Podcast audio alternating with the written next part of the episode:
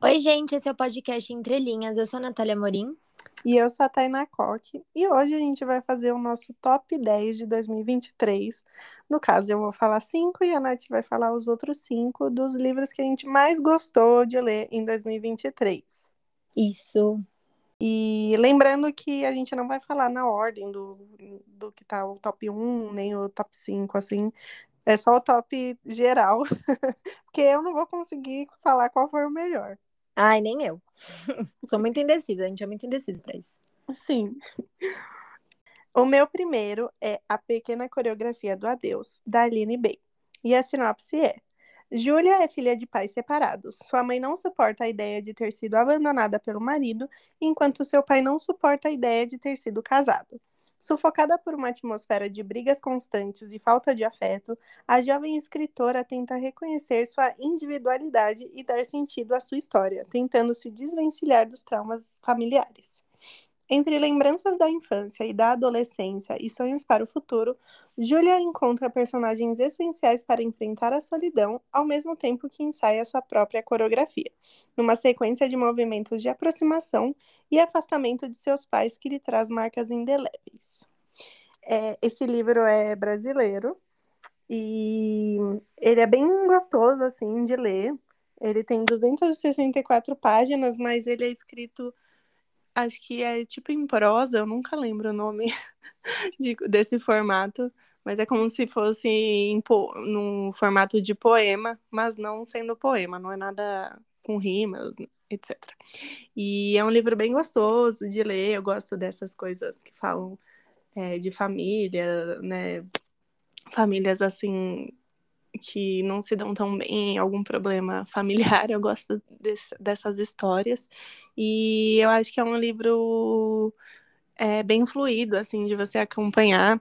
Você vai lendo e quando de repente assim já acabou o livro porque ele é bem bem levinho assim. Então, eu recomendo muito que vocês leiam e conheçam essa história. Ah, eu amei também. E a gente só não faz episódio porque a gente não sabe muito bem como seria o formato, né, do episódio. Porque uhum. seria difícil fazer no formato que a gente faz normalmente, né, com, contando a história, então. Mas é isso, eu amo também. O meu primeiro é Crime e Castigo, do Dostoiévski, que inclusive a Tainá que me deu de presente. Eba! e a sinopse é Publicado pela primeira vez em 1866, o livro mergulha profundamente na mente do seu protagonista, Raskolnikov, e explora temas como culpa, redenção, moralidade e a natureza da humanidade. A trama do livro gira em torno do Raskolnikov, um estudante universitário que comete um assassinato por motivos teóricos. Ele acredita que algumas pessoas têm o direito de quebrar a lei e cometer atos cruéis em nome de um objetivo maior, como a realização de grandes feitos ou a busca de justiça social. No entanto, após o assassinato, Raskolnikov luta com a sua consciência e é consumido pela culpa e pelo remorso. Dostoiévski mergulha nas profundezas da mente do Raskolnikov, explorando suas motivações, conflitos internos e seu processo de deteriorização emocional. O autor cria uma narrativa intensa e densa, repleta de reflexões filosóficas e debates morais que capturam a complexidade da psique humana. Através dos diálogos e monólogos internos do Raskolnikov, o leitor é desafiado a questionar suas próprias concepções sobre o bem e o mal, o poder e a franqueza, e a natureza da punição e do perdão. Nossa, gente, esse livro foi um dos melhores que eu já li na minha vida. Eu fiquei apaixonada. É, é, realmente um mergulho mesmo na mente do Raskolnikov, né? Que, eu nem sei se eu tô falando certo esse nome, né? Enfim, vamos, vamos assim. e é muito legal também que se passa em São Petersburgo, e o Dostoiévski, ele descreve muito as coisas, então você se sente lá na cidade, essa parte também gostei muito. E os personagens são todos muito complexos, é, não tem um bonzinho, um malvadinho, você... é isso, é um mergulho na, no, dentro do psicológico desses personagens, é demais, é cheio de simbolismo, tem até simbolismo com religião, e cada hora que você lê uma resenha ou, ou ver alguém falando, você descobre uma coisa que você não tinha captado, sabe? Eu acho que esse livro é de ser relido, assim, algumas vezes para pegar tudo. E, enfim, é demais, eu amo e recomendo muito. Eu quero muito ler esse livro, mas eu preciso estar um pouco na vibe de ler ele. Ah, eu acho que você vai gostar. Ai, tomara, porque é, eu não tive uma boa experiência com os livros russos ainda, eu não amei eles, mas eu quero muito ler esse. Eu acho que você vai gostar. Mas é isso, você tem que estar na vibe pra ler ele mesmo. Mas eu vou, vou ler ainda, quem sabe esse ano. Isso. O próximo é o Alto da Compadecida, que tá na minha lista e da Nath. Sim. Que a gente amou muito, é do Ariano Suassuna, que deu origem ao filme. Inclusive, a gente tem um episódio do livro versus filme que tá muito bom. E eu sugiro que vocês ouçam e leiam esse livro, porque vai sair a parte 2 ou sei lá, não sei se é continuação ou o que, que é que vai sair, mas vai sair. É, até porque nem tem livro, né? Eles vão fazer uma coisa inventada. Sim, mas ainda assim, né, leiam e ouçam o episódio. A sinopse é: O Alto da Compadecida é uma peça teatral em forma de alto em três atos, escrita em 1955 pelo autor paraibano Ariano Suassuna. Sendo um drama do Nordeste brasileiro, mescla elementos como a tradição da literatura de cordel, a comédia, traços do barroco católico brasileiro e ainda cultura popular e tradições religiosas. Apresenta na escrita traços de linguagem oral, demonstrando na fala do personagem sua classe social, e apresenta também regionalismos relativos ao Nordeste. É, esse livro ele é, foi muito adaptado para teatro e ele é bem conhecido, assim, por causa do filme. Mas mesmo que você tenha assistido o filme, eu recomendo muito ler, porque é muito divertido, é muito gostoso de ler. E, novamente, né, livros brasileiros a gente ama. Então, esse aí é mais um brasileiro que vocês têm que ler. Sim, e, gente, é tão curtinho e é em formato de, de peça, então é só diálogo, então é bem facinho de ler. Vocês tem alguém aí com ressaca literária, né? Ou, ou, sem vontade de ler, que ressaca literária é basicamente isso, né? Você fica sem vontade de ler. Então, acho que esse é um bom livro para voltar ao hábito da leitura, ou começar ele. Uhum. O próximo é Vamos Comprar um Poeta, do Afonso Cruz, que inclusive também já temos episódio. E a sinopse é: numa sociedade dominada pelo materialismo, as famílias têm artistas em vez de animais de estimação. É nesse cenário onde cada espaço tem um patrocinador, cada passo é medido com exatidão e até a troca dos afetos é contabilizada que uma menina pede ao pai um poeta. Com humor e leveza, Alfonso Cruz conduz uma narrativa para fazer pensar sobre o utilitarismo e o papel da arte em um mundo onde tudo precisa ser mensurado. Ai, gente, esse livro também virou um dos favoritos da minha vida. Ai, é maravilhoso demais. Porque além de ser distopia, que é uma coisa que eu amo, é, eu amo essa discussão da, do papel da arte, né? Se a arte tem que ter uma utilidade, tem que servir para alguma coisa. É, um mundo onde ninguém dá, ninguém liga para arte, porque na concepção deles lá a arte não tem um, um papel, né? Não tem um, uma utilidade naquele mundo, não serve para nada na cabeça deles, né? Então, é, tudo tem que servir para alguma coisa e dar lucro, tem que gerar dinheiro, enfim. Ah, é, é muito bom, é muito legal a discussão que traz e o jeito que é contado também é, é muito gostoso de ler. E é isso, eu indico muito. Eu amo esse livro também. Eu que emprestei para Nath, inclusive. Sim, maravilhosa. e ele é super fininho, dá para ler assim uma sentada só. Ele é ele é escrito em português de Portugal, então de início às vezes vocês podem estranhar um pouco, mas vale muito, muito, muito a pena. Fora que é pelo ponto de vista de uma criança que a gente adora. Ah, é muito bom quando é assim. Mas tem que ser muito uhum. bem escrito, né, pra dar certo. Sim, sim. E vão ouvir o episódio que tá muito bom também. Sim. O meu próximo é Não Fossem as Sílabas do Sábado, da Mariana Salomão Carrara. E a sinopse é: depois da morte de André, o lar de Ana fica dolorido. Sem o marido, ela passa a gestar a filha órfã e a lidar com Francisca, a babá que intervém com seus tentáculos de ajuda. E também Madalena, a vizinha, viúva do outro homem envolvido no absurdo acidente que vitimou André. É, esse livro também é brasileiro. Ele tem 168 páginas, ele é bem curtinho e ele fala so muito sobre o luto, é, é uma mulher, né, que está sofrendo com luto, além de estar tá grávida, então imagina o que ela está passando. É, é um livro um pouco dolorido, é meio triste e tudo mais, às vezes a gente fica com raiva dela e tal, mas eu acho que é um livro muito gostoso também de ler. É, principalmente por ser brasileiro, mas também pela história, porque é uma história assim, a, o acidente, né, meio chocante e tudo mais. É, eu gosto dos livros dessa autora. Eu sei que a Nath não gostou muito desse livro. Não foi para mim. Mas eu gostei muito e eu acho que quem gosta de livros tristes, esse aí é um bom livro. É triste mesmo. o próximo é O Castelo de Vidro, da Jeanette Walls.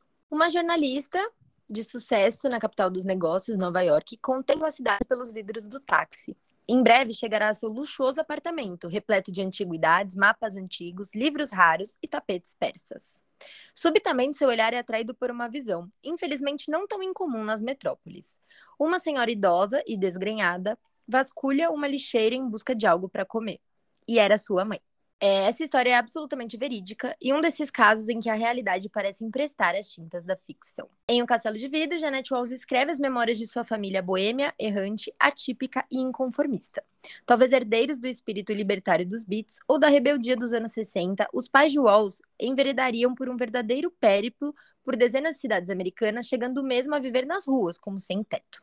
Avessos aos trabalhos regulares, o pai vivendo de expedientes, a mãe, uma pintora amadora e amante das artes. Muitas vezes as memórias de Walls revelam momentos em que a fome e o desespero parecem intoleráveis. No entanto, com seu estilo vigoroso e direto, ela nunca apela para as explicações de cunho psicanalítico ou social e escapa do sentimentalismo banal. Ai, gente, esse livro mexeu muito comigo. Eu amei demais, demais essa história. E eu só li ele porque uma personagem de uma série que eu gosto lia, tipo, muito aleatório. E agora saiu um docu série Orange, Orange the New Black e a personagem era Alex. Ah, tá. é... ah, também acho que mexeu bastante comigo por pela história ser contada também com um ponto de vista de uma criança, porque é a história da família da Janete, desde que ela é criança até a idade adulta, né? Ela vai contando as coisas que foram acontecendo. É, me lembrou até um pouco também o Sol é para Todos, por ser, né, uma criança e tal. E a família dela, você fica com uma sensação de amor e ódio, porque eles são muito irresponsáveis e negligentes com as crianças, tipo, a ponto das crianças poderem ter morrido várias vezes. Mas ao mesmo tempo, você vê que tem muito amor e o pai tenta, né, do jeito dele, fazer as coisas pelos filhos. E, ai, gente, é lindo, é emocionante. Quem gosta de história real, assim, acho que vai gostar muito. Eu quero desse. Eu acho que você vai adorar. Ah, então vou me empresta. Empresta. O meu próximo é Tudo que Você Não Soube, da Fernanda Young. E a sinopse é: Nesse romance, Fernanda Young troca o humor ácido por um tom amargurado para contar, em primeira pessoa, a história de uma mulher sem nome que escreve ao pai moribundo com quem não fala há anos. Tudo que você não soube traz o conteúdo dessa longa carta, na qual a personagem faz um resumo detalhado da sua vida, dividida entre o desejo de chamar a atenção do homem que a colocou no mundo e a vontade de chocá-lo com suas revelações. Em uma narrativa sem ordem cronológica, a protagonista traça um parâmetro entre seus traumas de infância e a mulher que se tornou, sóbria, dissimulada e imersa em um poço de desamparo e solidão, embora as aparências mostrem alguém que leva uma vida normal. Na maior parte do tempo, ela tem uma rotina de luxo ao lado do marido e dos filhos, mas durante as madrugadas se dedica a examinar o passado e mexer em feridas abertas. No fundo, a protagonista é carente como qualquer pessoa, sempre em busca da aprovação do outro. Ao exteriorizar sua raiva, ela mostra de que forma reagiu à dor e encontra uma maneira de não ceder à hipocrisia que a cerca. Esse livro ele tem uma história meio pesada, é, porque essa protagonista faz né, um negócio. Eu sei que muita gente, as, é, algumas sinopses já falam o que, que ela fez, mas eu não vou falar, porque eu prefiro que vocês se choquem. é porque quando eu fui ler, eu já sabia. E aí, se eu não soubesse, eu teria ficado mais chocada. Ai, sim. Mas, mas não é um super spoiler, acontece no início, mas eu acho melhor vocês não saberem. E a Fernanda Young, para quem não sabe, ela foi atriz, é, ela morreu super nova, ela morreu acho que com 40 anos de um ataque de asma, se eu não me engano.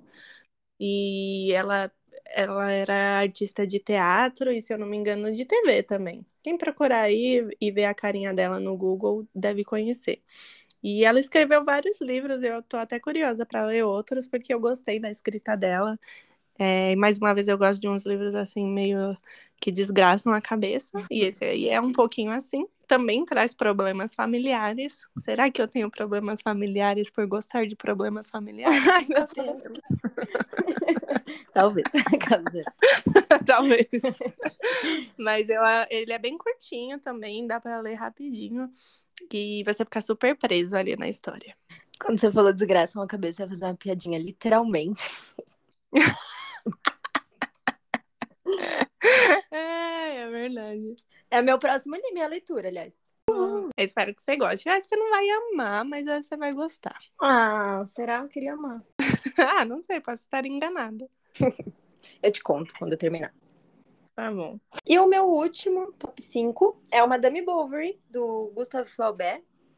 E a sinopse é: Uma história que começa no Felizes para Sempre pode mesmo ser feliz? Após uma jovem sonhadora se casar com um médico da região, a realidade à sua volta se transforma.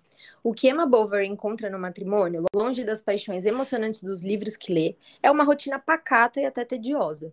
Inconformada e sedenta por aventuras românticas idealizadas, Emma começa a adoecer e não vê outra saída senão buscar as emoções que deseja, por métodos que a sociedade conservadora ao seu redor não poderia compreender, muito menos aceitar. Publicada em 1857 em uma sociedade pouco voltada aos interesses femininos, Madame Bovary surge vanguardista com uma história sem culpados e nem inocentes. É, gente, eu amei esse livro também. É, ele chocou um pouco a época quando foi lançado, porque né, uma mulher não querendo viver a vidinha dela de dona de casa naquele tempo, né, 1800 e pouco, era uma coisa chocante mesmo. Ainda mais que trata muito da sexualidade também da mulher, outra coisa, né, que, que sei lá, para os conservadores era inexistente. E, enfim, né, tem termos polêmicos também, né, como adultério, enfim, que me lembrou um pouco a Ana Karenina também por causa disso. E, gente, enfim, é maravilhosa. A escrita é muito gostosa de ler de acompanhar. Você sente uma agonia pela Emma, porque você fica, ai, coitada dessa mulher, né? Tem que viver essa vidinha, né? Querendo mais, querendo ser feliz. E a pobrezinha não consegue. Isso, eu recomendo muito que vocês leiam. É maravilhoso. Eu quero ler esse também, apesar de que eu acho que eu não vou amar quanto, tanto quanto você, mas eu quero ler. É, eu também acho que talvez você não ame muito. Mas é legal para conhecer também, né? Que é um. Não sei se pode ser considerado clássico, acho que sim. Ah, é sim, acho que é um clássico, sim. É, e os temas são legais. Pelo tema você vai gostar, tipo, da, da mulher dona de casa, né? Da, da mulher no papel de esposa, babá. Uhum. Eu vou ler. Leia. O meu último é A Metade Perdida, da Brit Bennett. E a sinopse é: as irmãs Vinhas são gêmeas idênticas. Quando aos 16 anos resolvem fugir de casa, elas não fazem ideia de como isso vai alterar suas trajetórias. Mais de uma década depois, uma delas volta para a cidade natal, uma comunidade negra no sul dos Estados Unidos, obcecada por novas gerações de pele cada vez mais clara. E o choque não poderia ser maior, porque ela não apenas chega sem a irmã, mas com uma criança, uma criança de pele muito escura. Para as gêmeas, a separação não significou apenas o rompimento de um laço sanguíneo. Elas se encontram em pontos muito distantes em uma sociedade racista. Enquanto uma se casa com um homem negro e é obrigada a retornar ao lugar de onde escapou tantos anos antes, a outra é vista como branca, e o marido branco não faz ideia do seu passado.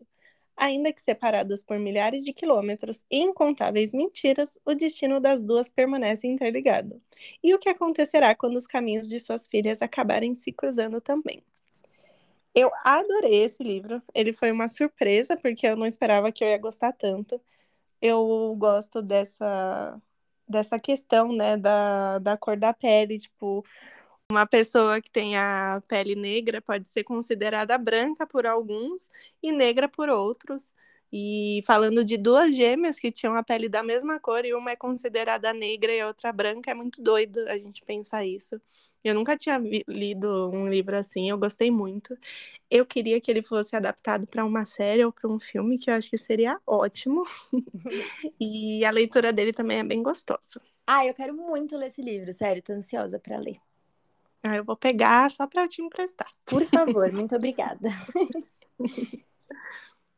Então foi isso, gente. Esse foi o nosso top 10, top 9, na verdade, né? Porque teve um em comum que a gente não ia é. conseguir tirar das listas, desculpa.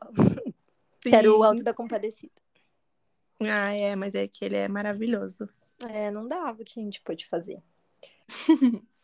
Contem pra gente quais foram o seu top 10, ou top 5, ou top 3 de 2023. Isso, comentem lá no Instagram, que é arroba entrelinhaspodcast, e o nosso TikTok também, Entrelinhas Podcast, que daqui a pouco a gente vai voltar a postar vídeos lá também.